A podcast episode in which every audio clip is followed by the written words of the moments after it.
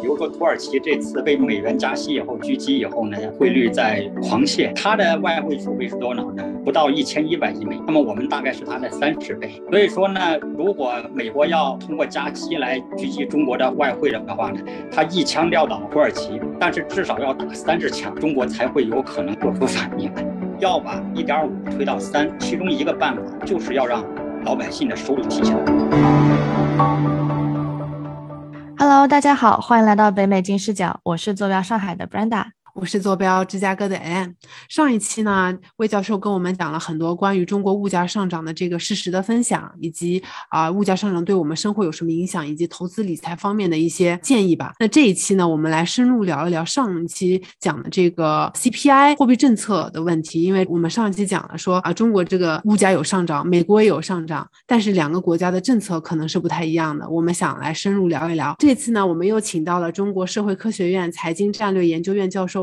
啊，魏翔来跟我们进一步分享中美不同的货币政策的差异和背后的原因。Hello，魏教授。嗨，各位听众，大家好。啊，能跟我们再介绍一下自己吗？呃，各位好，我是来自于中国社会科学院的魏翔。我主要的研究领域啊是在产业经济、服务经济，呃这样的一些相关领域。除此之外呢，我们也密切关注中国的宏观经济形势和政策变化。嗯，好的，谢谢魏教授。其实上一期节目我们也简简单的谈了一下中国整个物价上涨的情况和给老百姓的一些投资的提示啊。那其实我很好奇的是啊，美国其实物价也在上涨，在中国呢，我们其实采用了降准的这种策略或者这种货币政策吧。而在美国呢，却是很强硬的要加息。因为我在芝加哥，我看新闻都是啊，美联储说要强势加息。我我感觉，但美国的物价上涨的又很严重，就是面对同样的这种物价上涨的情况，但是两个国。国家却采用了看上去截然相反的这种政策，您会有怎么样的见解呢？对他们这两种不同的政策，总体上来说呀，大多数的国外的经济学家认为，一个发展中国家不应该呢逆着美国的货币政策而行。比如说，美国加息的时候呢，你就应该加息。为什么呢？美国加息了以后，把美元呢往国内吸。如果你不加息的话，那么你是不是相当于帮着美国？把国际资本往回吸，那么你就没有自己的 FDI，也就是外来的直接投资了。所以总体的时候呢，大家都是这么认为的。然而呢，刚才你也提到了，这一次呢，中国呀和美国逆向而行。所以我想呢，原因呢主要有两个。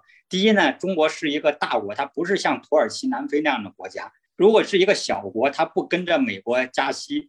那么美国把国际投资吸回本国以后呢，它受到了影响很大。但是呢，中国本身是一个大国，两点：第一呢，我们的外汇储备确实很高，近十年来都没有低过三万亿美元，我们有很大的空间呢，去腾挪和协调国际投资。第二呢，中国的国内的市场很大，也就是我们在做内循环的时候呢，呃，我们可以在某种程度上去平衡国际资本。由于美元美国加息以后呢，它逃离所带来的不利影响，所以我想呢，主要是这样的背景。嗯，其实您刚刚讲的这个三万亿美元到底是个怎么样的概念呢？因为啊，你这么一讲，我也不知道它有多大多庞大的数据，在整一个美元的这个流通市场上，这个到底占比有多少呢？就是我们国家大概啊有多少的大量的外汇储备呢？呃，我觉得呢，中国的外汇储备。不，呃，看绝对数量，大家都没有概念。但是我们可以看相对的，比如说土耳其这次被狙击，呃，被美元加息以后狙击以后呢，呃，汇率在狂泻。嗯，它的外汇储备是多少呢？不到一千一百亿美元。那么我们大概是它的三十倍。哦。所以说呢，如果美国要通过加息来狙击中国的外汇的话呢，它一枪撂倒土耳其，但是至少要打三十枪。中国才会有可能做出反应。嗯，之前您还提到了一个概念叫内循环，就是什么是内循环呢？呃，我想呢，如果我们用最简单的白话来理解，就是我们所说的内需和国内的我们现在叫国产替代。嗯，因为呢，大家都看到了呢，呃，国际形势呢跟原来相比啊，确实发生比较大的变化，就是国际上的国家呀，越来越走向保守主义，就像我们的一个家庭一样。嗯，当大家都挣钱的时候，经济形势好的时候呢，我们就互相多交换东西，多多交流。那么现在呢，大家也看到了，我举一个不恰当的例子啊，比如说上海这一次我们碰上疫情了，大家经济形势都不好，那么我们还出去做生意吗？我们没有机会出去做生意了，我们只能是把自己家里先开源节流建设好。那国际上现在也大大致是这样的形式。那么我们现在呢，更多的精力呢是能不能把国内的市场激发？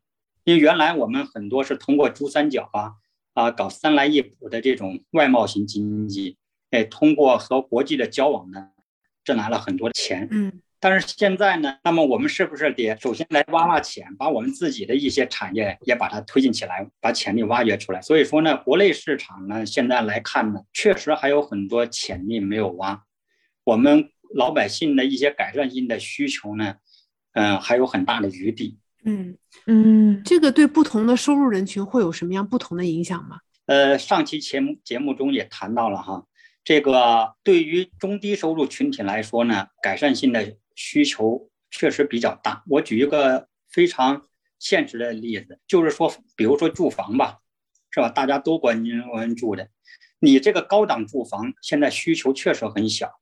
什么是需求？就是我有需要，但是我买不起，就叫没有需求。那么现在呢？中低端的房子，或者说是包括北京、上海在推的一些人才公寓啊，或者一些租赁房啊，实际上还是很有需求的。那么在这一块呢，我们什么是阻碍呢？我们的一些制度，我们的一些标准准入的标准，谁谁能买，谁不能买，怎么来免克服这个过程中产生的寻租？所以我觉得呢，把这些解决好了，改善性需求。来支撑国内市场空间非常大。嗯，好的，非常感谢教授的分享。呃，上一期节目跟您聊的时候，就心中一直在问自己，说当时那个 CPI 国内当时调控的目标是百分之三嘛？那我个人理解啊，就是这个百分之三是国家希望说我们可能可以涨到这个地步，希望刺激经济到百分之三的这么一个涨幅以后，可以维持在一个比较平衡的一个水平上面，可以这样理解吗？哎可以，百分之三呢，它不是一个绝对科学的数字。它是一个 经验数据，你比如说美国的经验数据是百分之二，也就是美联储认为呢，如果我的物价涨幅每年百分之二呢，就是它既不影响我的老百姓的生活，同时呢又能够给企业以温和的刺激，所以整个经济呢就能比较持续温和的往上涨。这个数字在中国呢是百分之三，也就是我们历年发现呢，保证百分之三，我们的经济就能。可持续的增长，了解，说明也就是说这是一个历史的呃经验得出来一个比较合适的值。对，那包括您上期节目当中提到了一嘴，最最开始的时候，您说说，哎，中国人民想要把 CPI 往上提一提，但美国人民觉得说这 CPI 他们的 CPI 太高了，他们想往下降一降。那一个合适的对于中美两国现状而言，您认为分别一个合适的 CPI 分别在一个什么水水准呢？那刚才我提了，我们就认为是百分之三，美国人就认为他们的是百分之二。那么我们现在离百分之三是不是还有百分之五十的距离？嗯，所以我们希望我们回到我们比较舒适的那个点上去。嗯，我们现在 CPI 比较低，那么 CPI 比较低，说白了就是我们的购买力啊，消费需求还比较弱。哦，那美国是不是远超于他们的预期，放在四倍？呃，对，其实美国是远远超了，为什么呢？呃，美国之前所采取的两大刺激性政策，中国没有做。一个呢，呃，说说白了就是给企业发钱，给企业发钱就是降息；还有一块呢，就是给老百姓发钱，就是发补贴。这这两块中国基本上呢没有做，或者没有激进的去做。嗯嗯。其实这个我正好想到，呃，我们之前采访过另一期一个这个一个理财师跟我们讲的，其实这个长期来看，很多时候这个物价上涨，长期来看会反映在工资水平上。嗯，您会觉得说中国工资水平啊，在过去三年或者在过去一年会有同比于这个 CPI 这个涨幅的这种水平吗？或者说在过去的几年中，在过去的几年中，我们的工资涨幅是追得上 CPI 的。嗯，但是呢。我们下一步要做的就是让他继续去追 CPI，因为现在我们的工资涨幅呢受到了抑制。而不是说像美国那样呢被推高起来。美国我看到的数据是呢，二月份和三月份的薪酬的涨幅啊都快于 CPI 的。嗯，好的好的。哦，这个这一点还挺有意思的。就你意思说，现在中国的平均的工资涨幅是低于百分之一点五的，是吗？我没有看到国家统计局的数据，但是我所知道的形势是，现在呢我们的工资的涨幅呢确实受到了抑制，主要呢是由于呢。呃，疫情，比如虽然我们的开工是充足的，但是呢，我们的订单，我们的一些，特别是在制造业的一些产能还没有完全释放出来。所以说，我觉得，包括大家也看到了，现在很多大厂也在裁裁裁人裁员。呃，在这种情况下，你还要让他涨工资，我觉得确实是比较困难。嗯嗯，哎，其实这一点我想到一个可能比较呃。呃，额外的一个话题啊，就是前段时间我看了一篇文章，他是在讲说，呃，为什么有的公司在疫情下选择裁员，有的选择降降薪，这两个操作背后的逻辑其实不太一样的。他大概的意思是说，裁员会更多的激发大家留下来员工的斗志，让他们更卷 啊，让他们觉得说，呃，让他们觉得说，把那些人裁掉是为了把他们这些最。精英的员工给留下，然后给他们微微调薪以后，整个公司的产能就会大幅提高。相对而言，如果它只是整体普遍的降薪的话，会让整个公司的凝聚力啊，然后斗志都会降低。我不知道您有关注过这一点吗？因为您刚刚正好讲到工资这个问题。你说的很对啊，我我基本同意你这个。引述了这个观点，两个要点啊。第一呢，工资推动 CPI 上涨，我们把它叫成本推动型的，几乎是大部分 CPI 上涨的原始动力。我们如果要把一点五推到三，嗯，其中一个办法就是要让老百姓的收入提起来，那么工资呢就应该有所上涨。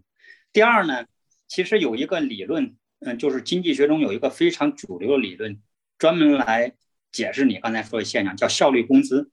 也就是说，在裁员和降薪之间的时候呢，制造业的工厂，尤其是制造业的工厂，他们都知道，工人的效率不来自于在岗还是不在岗，来源于他的收入能不能比行业平均的都高一点儿。嗯，如果我裁员的话，正如你所说，裁员的话，我就可以给别的人干嘛呀？给我留下的骨干给他涨薪，让他感觉到呢，他的工资呢比别人都高一些，这时候呢，它的效率就会激发出来。但是如果我减薪的话，就把所有人的效率和动力啊都压下去了。那么在这种情况下，如果你是老板，你也会做出非常明智的决定，一定是干嘛呀？减人，而不是降薪。嗯，但是减人会不会带来一个问题，就是有一部分人他完全丧失了能够抬高 CPI 的机会呢？是这样的，总体上来说呢，如果我们只就经济问题上来讲，我们可以说呢。裁员是比较好的一个办法，因为裁员以后呢，工资总体的水平会上升，CPI 会上去。那么 CPI 上去以后呢，这个循环就启动起来了。老百姓的消费需求旺盛了，企业也开工了。但是抛开经济问题来讲，失业大军如果多了的话呢，我的失业的保险，我整个社会的负担稳定性又出现问题了。嗯啊，所以说呢，裁员是解决的一个短期问题。但是五年以后，这个脓疮又得爆出来啊！对，这就让政府觉得非常难。我觉得听你这么说，就跟就像跟揉面团一样，就是你要做个啊面团，你这个水放多了嘛，觉得这面团太黏不好包。你如果就是都粘桌上，如果放面粉，面粉放多呢又太干啊，这个面都糊不起来。就是感觉这个经济就像揉好一个面团，就多方面因素考虑，就是非常难以协调。是，所以说这个政治家是比经济学家更难的。经济 学是水，这个社会。学政治学是面，像你刚才说的加水加面呢，一个好的政治家他才能拿捏好分寸。嗯嗯，是的，感真的感觉到了他们的不容易。呃，那对我们再说回来，刚刚讲了这个中国物价上涨的这个情况，其实美国也上涨的很厉害。这两个国家之间啊，背后上涨本质的原因到底有什么区别呢？我还挺想知道为什么美国涨了这么多，但中国只涨一点点。经过就是尽管说情况都面临的是差不多的这样的情况。通货膨胀的或者说是物价上涨的本质，从学理上来说是货币超发。呃，虽然现在呢对这个理论有一定的争议，但是大多数的经济学家对此是认可的。就是不管中国和美国，只要出现通货膨胀，它背后的本质应该是是否有货币超发。倒推回来看，疫情发生了以后，美国呢用的方法，因为美国这个市场呢更更加的市场经济一些，呃，他用的方法就是放水。那么中国为什么当时没有去放水呢？是由于呢，中国当时呢采取了一个。对疫情坚决说不，进行严格管控的方法。通货膨胀的本质的原因还是是否存在货币超发，这个点呢也得到大多数经济学家的认同。所以从这个角度我们来看呢，二零二零年疫情爆发以后，美国呢采取的政策是量化宽松，说是超级放水；而中国呢，由于对疫情管控啊，当时还是比较严格的，所以我们没有采取给放水的政策举措。在这样的背景下呢，出现了中国和美国。CPI 走向的不同是没有超出经济学的预测。嗯，其实我看到这个在疫情以后，中国出了很多政政策，比如说像什么教育改革呀，还有做了一些人口普查等等的。你会觉得这方面政策会有对中国物价上涨的这种现象有所抑制吗？呃，恰恰相反，实质上呢。呃，中国呢，希望通过这种长期化的改革，也就是我们国内啊，把它叫供给侧改革，使经济呢能够缓慢的、可持续的复苏起来。大家都知道呢，影响经济呢有长期因素、短期因素。长期因素呢，就是你刚才提到的人口啊、教育啊、呃一些制度的。改善，这是长期的因素。短期的因素呢，就是我们说的三驾马车：投资、消费，怎么来通过政策来调控它。以往呢，我们更多的碰上问题以后呢，比较依赖于这个政府的政策调控驱动。那你刚才提到的人口的教育这一块呢，实际上是中国政府也更加清醒的认识到，我们的经济重要的还是要解决一些长期问题。你比如说人口素质的问题，然后呢，教育中的不公平。或者说是不平衡的问题，所以我觉得呢，这一届政府呢，实质上在两手抓，也希望他呢两手都能够很硬的来推进它。所以说，我觉得这一届的政府，他做的工作更复杂一些，也更艰巨一些。教授，我其实刚才您提到一个现象或者是一个因果关系，我有点不是很理解啊，想跟您请教一下。您说那个美国当时疫情开始的时候，他们做了一个放水的一个操作。然后中国是因为说想要严格管控疫情，所以没有做这样的一步操作，这是什么原因呢？如果放水会对疫情管控带来什么影响吗？呃，是这样的，它的次序不是说放不放水带来疫情管控，而恰恰是相反，就是中国当时呢对疫情呢是严加管控，所以说呢我们呢经济复苏的时间点要比美国要早一些，所以那个时候呢我们就没有必要进行。大面积的放水啊，是这个原因。我还我我当时我我理解是因为呃，因为管控了，所以大家都没钱，所以就放不了水。哎，那从这个中国就是这个物价上涨本质原因，我们也分析过了。呃，您会怎么看待中国未来一段时间，比如说今年的这个经济呢？总来讲，经济会面临一个上行或者还是一个下行呢？中国经济往上行走，至少在今年是可确定的。呃，首先你来看啊。我们设定了一个五点五的增长率的目标，那么这个目标出来以后啊，大家的争论还是比较大，很多呃经济学专家啊，尤其是国外的经济学专家，一些机构认为这个目标定高了。但是二零二零年的时候呢，我们定的目标给二零二一年定的这个目标呢是很低的，是百分之六。后来我们完成了百分之八点五，也就是说，我们现在定的这个目标呢。它不是一个绝对刚性的目标，它是一个指引性的、呼唤性的目标。当我们希望我们的经济竭尽全力的往前走的时候呢，我们可能会定一个高线的目标，让大家呢去摸它。当我们不希望我们的经济过度的膨胀的时候呢，我们可能会把这个目标往下压一压。嗯，所以说呢，我认为呢，一个政府、一个国家定的一个目标，呃。它不能够违反经济规律，但是呢，它可以发出一些信号，啊，对我们的企业，对发出一些信号，啊，五点五是不是高呢？可以说呢，确实呢是一个很艰巨的任务，但是它发出的信号是什么呢？是二零二二年，我们确实得撸起袖子干。啊，可是上海最近挺严重的，就是尽管说上海这个疫情可能还会继续在，可能会延续几个礼拜，希望是几周，可能还会有几个月。在这种情况下，呃，这个五点五的预期还是能够达到的吗？呃，这个我没法去预测。但是呢，我们确实要正视这个问题，就是上海作为中国最大的经济城市，至少是阶段性的按了一个暂停键，对我们这个五点五是不是有抑制作用？肯定是有的。但是也也要看到呢，有一些专家呢把这个效应呢可能夸大了。应该注意到呢，中国呢还有一些结构性的变化，就是上海在暂停的过程中，它也有可能呢会。带来其他地区的一些反应和机会。同时呢，我们也不认为上海的这一次暂停是一个长期的事件。